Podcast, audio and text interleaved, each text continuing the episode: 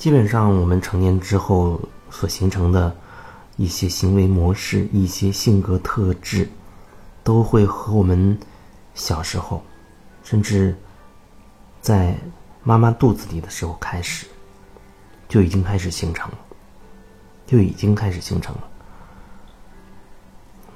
所以，经常的，我也会说，那我们可以慢慢的去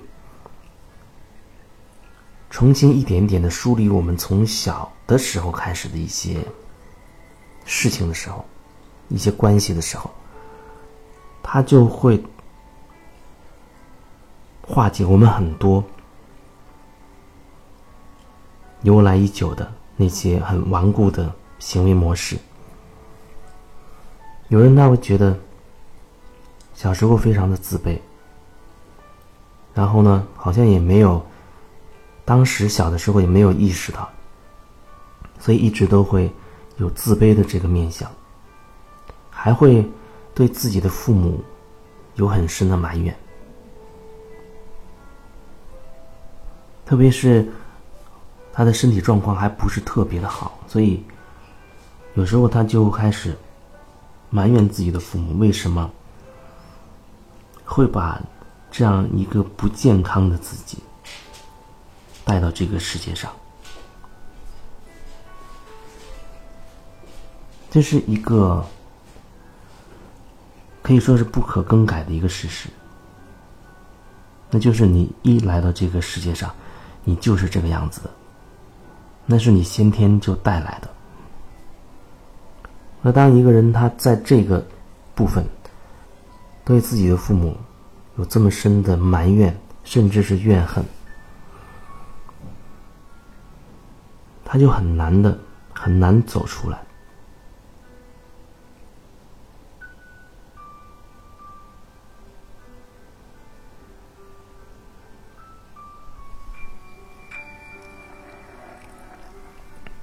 他也经常会觉得。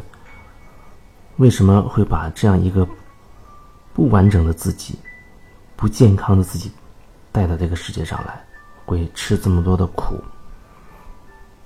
他也在幻想着，假如自己来到这个世界上的时候不是这个样子，有另外一个健康的那个状态，那么现在他的生活一定也不是。现在的这个样子，一定会比现在会好。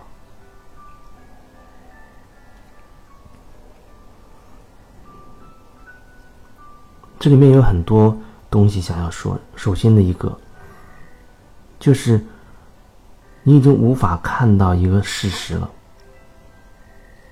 无法看到那个事实。就是此时此刻，你就是这样。有一些东西，你一出生，它就是那个样子的。当你开始不接受那个事实的时候，你就有可能会想象着，假如事实不是那个样子，你会比现在好。可是遗憾的是，你没有办法同时体验两种可能性，你只能。走你此时此刻的这个时间线。另外一种你以为的，好像你出生，比如说就是健康的，你现在就会比那种状况就会比你现在经历的要好很多。那你没有发现这仅仅是你的以为吗？这只是一种你以为的可能性。既然是可能性，那其实还有其他的可能性。比如说，情况可能比你此刻还要不如你意，不如你意，那都只是可能。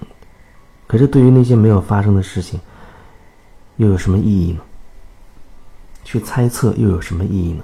无非是更多的让你可以不去看那个事实，那个已经成为事实的事情，就是你一出生。你的身体状况就是如此，而且经过这么多年，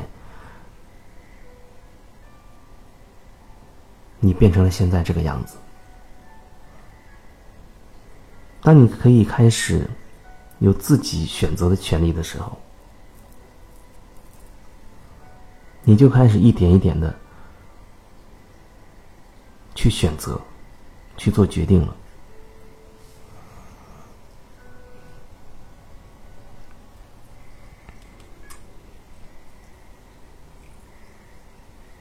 人在不如意的时候，很容易就会找一个非常冠冕堂皇的、非常合适的理由，人去怨恨、去埋怨，因为这很容易就让自己不去直接面对那个最基本的事实。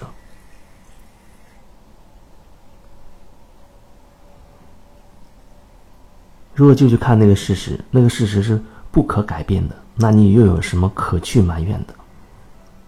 当然还有可能，即便是那个事实你也无法接纳，你对你的父母还是有怨恨，你可以通过一些途径去表达出来。如果你真的看到了你对他们的那种埋怨，你也可以直接的把你的这种埋怨去和他们表达。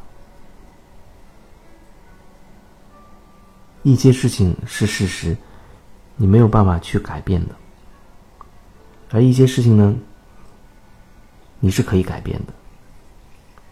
就像当你可以，当你觉得你可以为自己选择的时候，后面的那些选择都是你自己做的，所以它会变成一点一滴、一点一滴的，每一个很细微的选择，带你。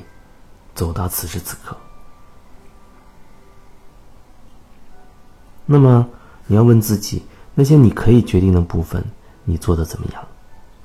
是不是每一次的决定都是出于你本心，都是出自你真心想要这样选择的呢？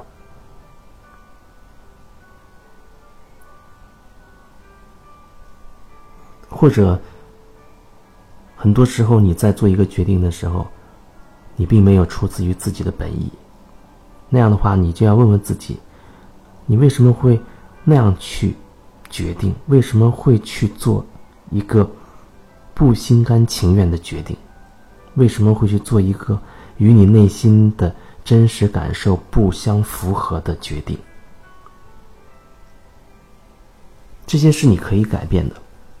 当然，此时此刻再说起来。它也成为已经发生的事实了，但是我要表达的就是，从此时此刻这个当下这个片刻开始，你又有很多可以去决定、去选择的事情了。所以选择权永远在你手里，就在这个当下，就在这个片刻里，你就可以去决定一些东西。那你就要问问自己，这个当下你心里面到底想要什么？那个真实的感受是什么？下一个决定，你这是更趋向于去表达自己真实的感受呢，还是准备违背自己内心那些真实的感受？每一个选择，不管它有多细微，都会一点一点的带你朝某一个方向去走。而每一个当下，你又有新的选择，决定自己命运的机会。那你愿意为自己做多少呢？有多少决定你真的是为自己而做的？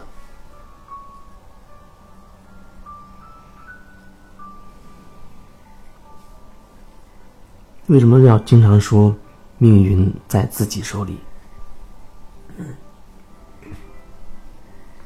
那是因为真的，我永远有机会，也永远都在一点一点的为自己做决定。每一个选择，你不是贴切的；每个选择，你不是符合自己内心的感受，你就是在违背自己内心的感受。符合自己内心真实感受的，你就是在创造你自己的命运。那么，不符合自己内心感受，你就去做了。那你就偏离了自己本性，偏离了适合你的那个航线。当然，那也是一种选择。只是那种选择可能会给你制造痛苦。